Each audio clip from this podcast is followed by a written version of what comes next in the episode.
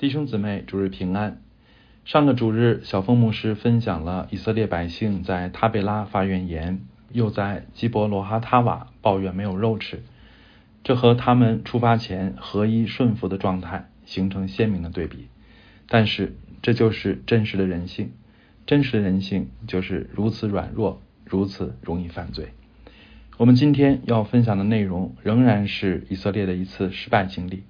而今天经文的特别之处在于，这次事件不是发生在普通以色列百姓和摩西之间，而是发生在最高层的领袖之间，是代表先知的米利安和代表祭司的亚伦联合起来攻击摩西。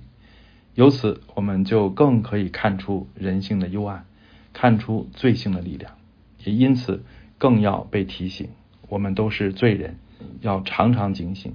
要靠主胜过私欲，这就是神儿女每天的功课，也是我们一生的功课。在正式分享前，让我们先一同祷告。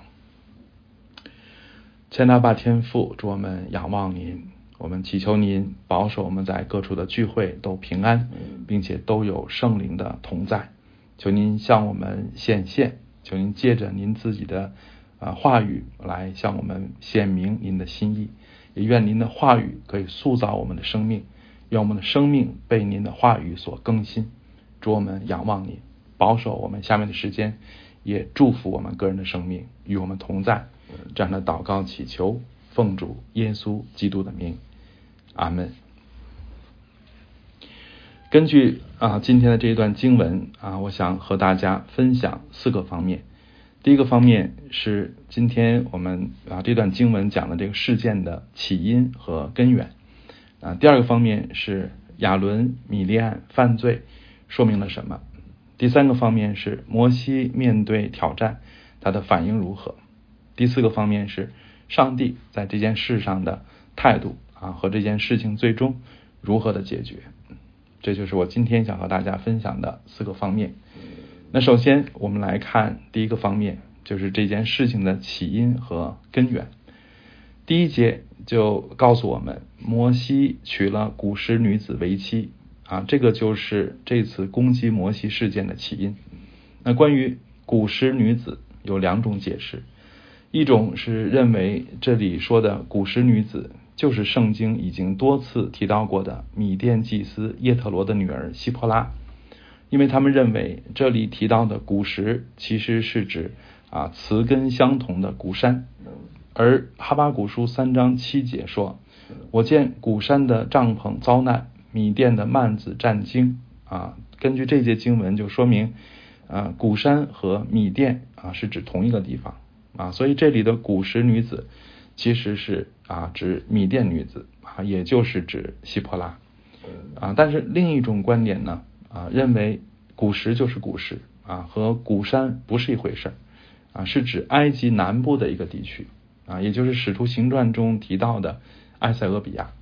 所以古时女子不是希波拉啊，那是谁呢？啊，可能是希波拉死后啊，摩西另娶的一位女子。那最终啊，其实我们难以确定这位古时女子到底是谁，但是我们可以肯定啊，她一定是一个外族人。啊，另外，其实我们也可以肯定，摩西和外族人通婚是没有问题的啊，因为当时的律法并没有禁止和外族通婚，而且上帝的心意明显是接纳外邦人的皈依。这不仅是神应许亚伯拉罕啊，这个万国万民都要因他得福的意义啊，也是啊叶特罗和摩西的关系。啊，以及他的后代后来跟随以色列人进入了迦南，啊，这些事实都可以证明的。所以以娶古时女子为由攻击摩西，其实是站不住脚的。啊，因此圣经啊在这个地方其实也清楚的指出，这样的攻击是毁谤，啊，意思就是恶意的诋毁。所以娶古时女子是摩西被攻击的表面原因，但其实是个借口。而背后真正的原因是什么呢？啊，背后真正的原因其实是人心里的嫉妒，是人的私欲在作祟。啊，真正的原因，其实在第二节也清楚的表明出来。第二节说：“难道耶和华单与摩西说话，不也与我们说话吗？”啊，虽然是以这个古时女子为理由，但是这这个第二节啊，才表明啊真正的原因啊，这个可能是米利安和亚伦串通的时候啊私下说的话啊，也可能是他们啊煽动别人的时候说的话啊。总之，这句话其实才代表他们攻击摩西的真正原因啊，就是不服摩西在他们以上啊，不服摩西凭什么比他们更有权威和地位？这就是嫉妒，在所有的罪当中，嫉妒可能是最常见的。我们每天看朋友圈啊，就可能无数次被激发嫉妒啊。同时，嫉妒也是最具有破坏性的啊，它往往导致严重的罪行。创世纪告诉我们啊，约瑟的哥哥们就是因为嫉妒他而把他卖了。我们可以想象，这对约瑟和雅各来说是多么残忍的事情。而马太福音和马可福音也都见证说，祭司长和犹太权贵们一定要害死耶稣，也是因为嫉妒。保罗的啊这个十三封书信中有七封都提到嫉妒的问题啊，而且在他的哥林多前书那首著名的爱的颂歌当中啊，特别提到爱是不嫉妒啊，所以这些都说明嫉妒是多么普遍存在，又是多么危害巨大的罪。那么什么是嫉妒呢？啊，嫉妒就是不能够接受别人比自己强，啊，别人比自己好，啊，无论是别人比自己更有恩赐，啊，还是别人比自己工资更高，住的房子更大，啊，更受人尊敬，啊，或者是别人的孩子更漂亮，啊，学习成绩更好，总之，只要你看到别人的好就心里难受，啊，就说明你心里有嫉妒。显然，嫉妒就是一种罪。啊，因为嫉妒里面没有对别人的欣赏，啊，没有为他人的感恩，啊，没有喜乐，而是酸楚，甚至怨恨，啊，也没有祝福，甚至甚至带着咒诅。所以我们想，这样的心态里岂有哀吗？啊，这岂不就是罪吗？而且嫉妒不仅是一种对人的心态，啊，更是对神的态度。因为一切的恩赐、祝福、机会、境遇，说到底都是出于神的。所以，嫉妒不仅是对他人的恶意，更是对上帝的恶意啊！嫉妒就是质问上帝：凭什么他有我没有啊？凭什么给他不给我？这就是不服上帝的安排，不满上帝的决定，是怀疑上帝的慈爱，也是强求上帝要按着自己的意思行事。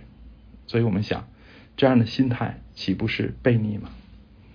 圣经常常的把。嫉妒和纷争这两个词连在一起啊，这是很智慧的，因为纷争的背后往往是嫉妒在作祟，在作祟啊。虽然人总会抬出冠冕堂皇的理由啊，就好像这里亚伦和米利安提出的理由似乎很有道理，而且好像大义凛然啊，好像是为了维护属灵团体的纯洁，但其实呢啊，背后是嫉妒，是自私。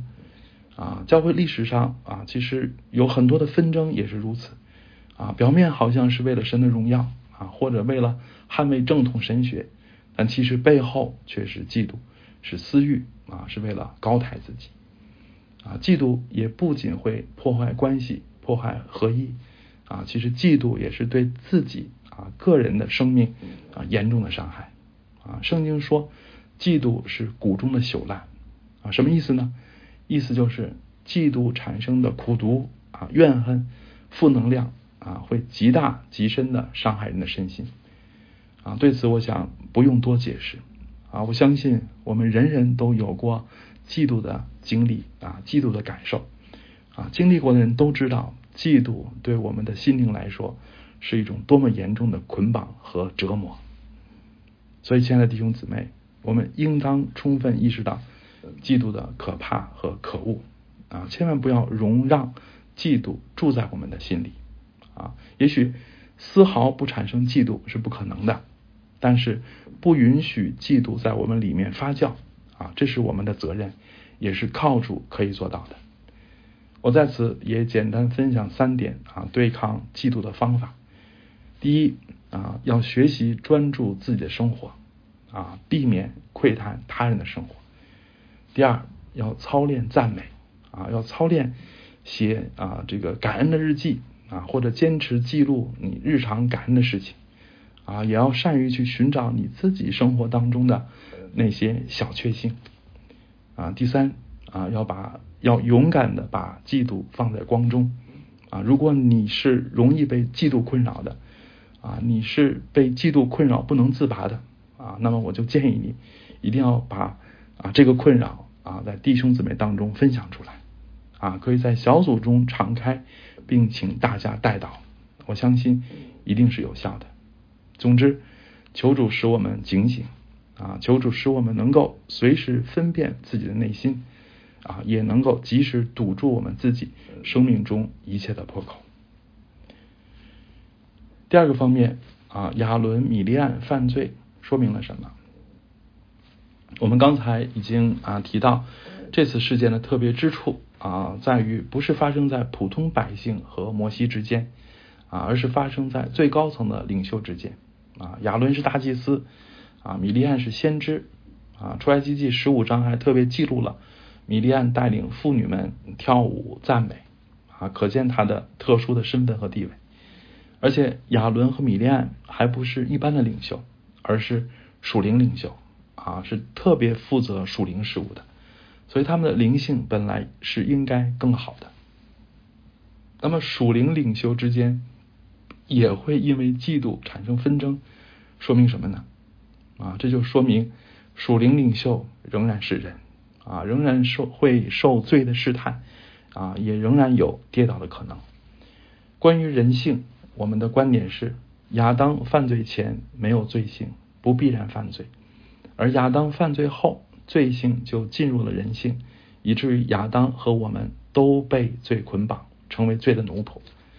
而当我们成为基督徒以后啊，就有了圣灵的内助和帮助啊，有了对抗罪的能力啊，但是罪性仍在，所以罪的试探仍然真实甚至强烈啊，需要我们随时警醒啊，并且需要学习依靠神对付罪，胜过罪啊，而不是好像打过疫苗一样自动的对罪免疫。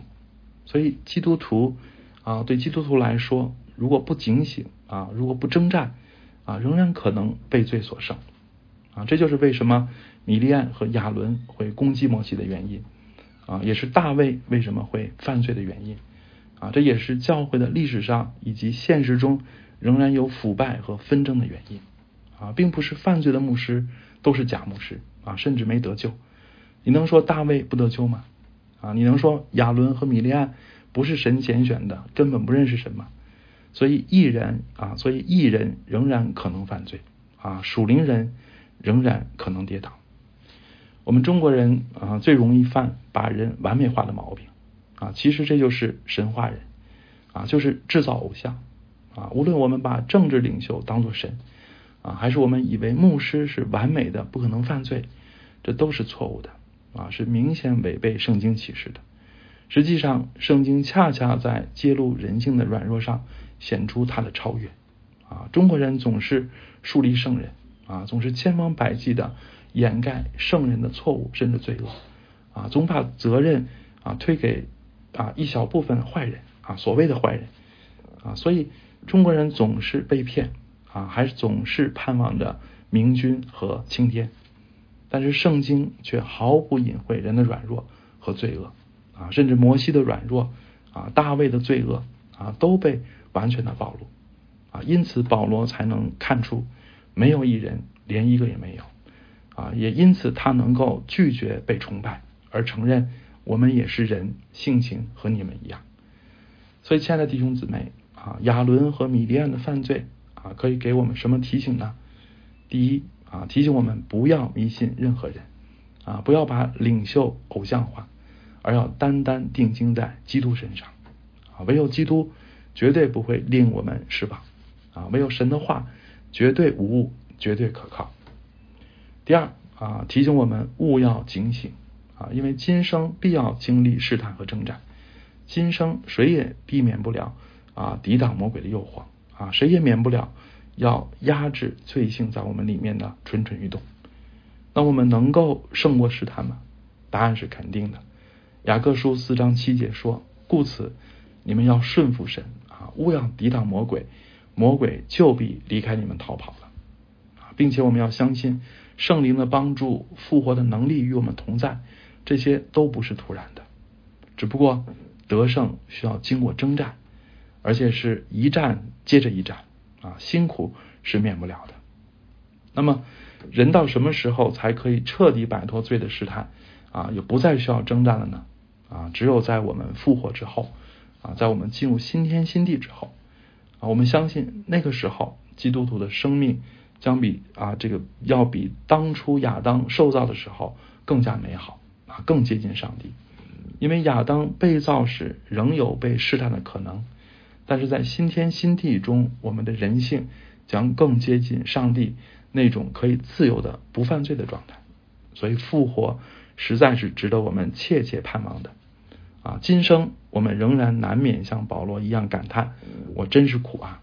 但是复活后，我们就真的彻底自由了。那第三个方面啊，摩西对挑战的反应，面对挑战啊，甚至可以说是面对恶意的挑衅，摩西是如何回应的呢？啊，奇怪的是，这一段并没有记录摩西的任何行动和言语。啊，但是却给了摩西一个非常著名的评语，就是摩西为人极其谦和，胜过世上的众人。这个评语说明摩西面对挑衅并没有动血气，啊，没有暴暴跳如雷，啊，虽然他会他被毁谤，但是他却没有针锋相对，啊，也没有得理不饶人，啊，摩西可能并非没有回应，啊，但是他的回应一定是平和的、温柔的、节制的。这就是谦和的意思。此外，作为领袖，谦和还意味着三个方面啊。第一，谦和意味着面对权柄和地位没有贪恋之心。谦和的领袖面对权柄，首先想到的是责任重大和自己的软弱啊。谦和的领袖并不觉得自己是不可替代的，甚至常常有放下权柄的愿望啊。在教会历史上。其实这样的例子也不少，所以教会历史并不只是黑暗啊，这个还是光明更多。所以教会历史上啊，并不是只有那些不择手段想当教皇的人啊，其实还是有很多啊不想当领袖的人被逼着做领袖啊，就好像加尔文啊、奥古斯丁啊、摩西也是如此啊。其次啊，谦和意味着不容易被冒犯。因为谦和的领袖并不觉得自己特殊，啊，也不觉得自己是超人，反而他们能够深刻的认识自己的软弱和有限，啊，所以他们并不觉得自己不容置疑，啊，不可冒犯，啊，所以他们不容易，啊，不那么容易啊被冒犯，啊，感到被触怒，所以第第三，啊，谦和，啊，也意味着宽容，啊，也因此更能够成就合一。啊，上周小峰牧师分享到，有两个长老啊没有及时回应摩西的招举啊，为什么呢？啊，有可能是这两个长老对摩西有情绪啊，不那么服摩西啊，或者对摩西不太信任啊，所以没有积极的配合摩西的工作。但是摩西如何对待他们呢？啊，摩西没有因此就排挤这两位长老啊，反而对他们怀有祝福的心。而且摩西诚实的肯定神在这这两位长老身上的工作，这就是包容啊，也因此就保守了合一啊。摩西不仅对那两位长老是如此的态度啊，在这一段我们也看到他对米利安也是如此啊。一节说米利安和亚伦因他所娶的古时女子就毁谤他啊，这里的毁谤一词使用的是阴性单词啊呃这个单数动词。啊，也就是说，毁谤的话啊，很可能是米利安说的啊，或者意味着这件事是米利安主导的啊。但是摩西对米利安如何呢？啊，当米利安打长大麻风的时候，摩西却却愿意为他祷告啊，求神医治。而且十三节还说，摩西哀求耶和华啊，由此可见，摩西的真对米利安是多么的真诚。啊，以及他的心胸是何等的宽广，所以，亲爱的弟兄姊妹啊，和摩西相比，我们就可以看出，这个世界上太缺乏有灵性的谦和的领袖了。啊，这个世界上有太多贪恋权位的领袖，啊，也有太多过于在意站在 C 位啊，过于在意被别人尊敬，而受不了一点质疑和冒犯的领袖。所以求主啊，保守教会啊，但愿教会总能够敏锐的发现摩西式的领袖啊，并且拒绝那些不属灵的领袖。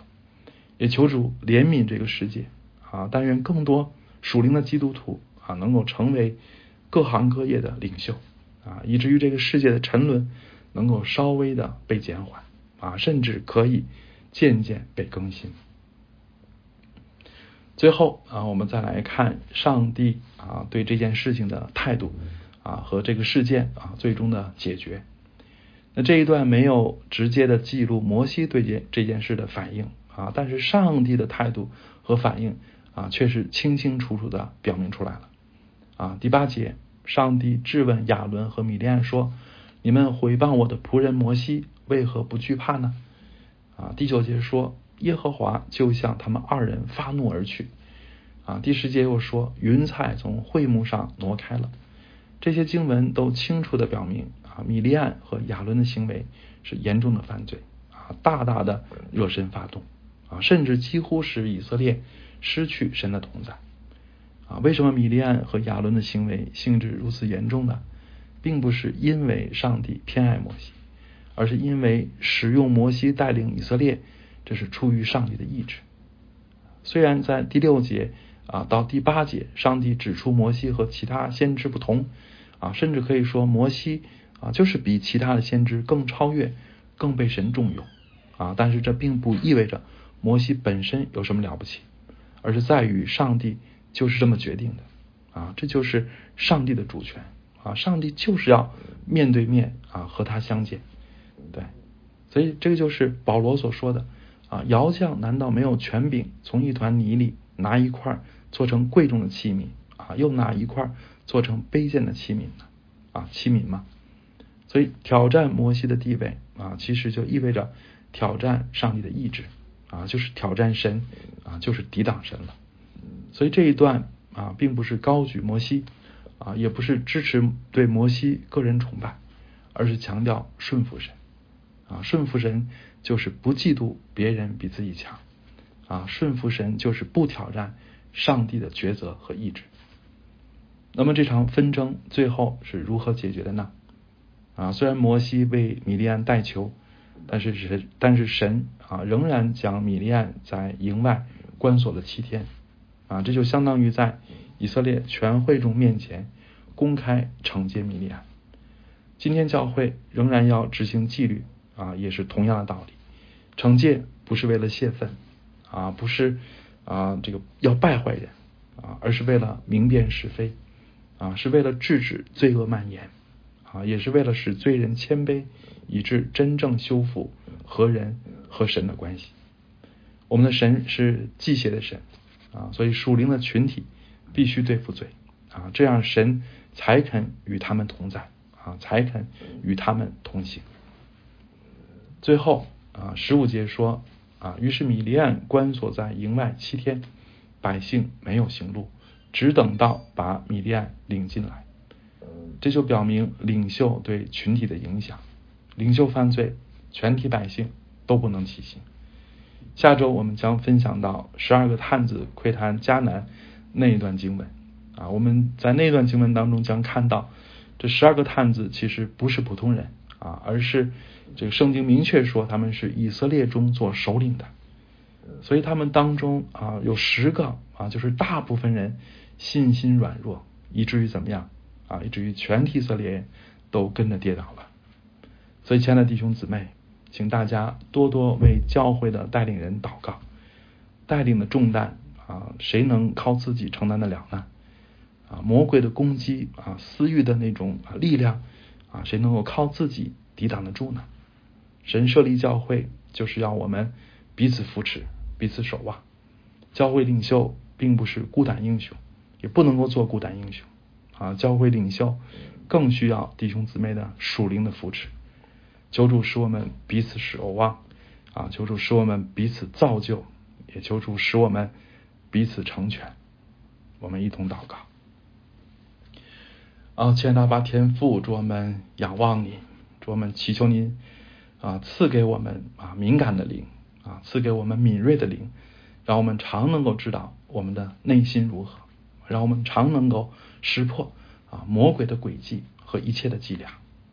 主啊，我们祈求您也赐给我们征战的勇气和力量啊，使我们不容罪在我们的生命当中作王掌权啊，在我们的生命当中驻扎发酵。主啊，求您帮助我们，也求主兼顾你所拣选的仆人啊，愿你所拣选的仆人能够站立的稳，也求主保守你的教会，愿你的教会没有嫉妒纷争，愿你的教会始终能够合一前行。主我们仰望你，听我们的祷告，这样的祈求，奉主耶稣基督的名，阿门。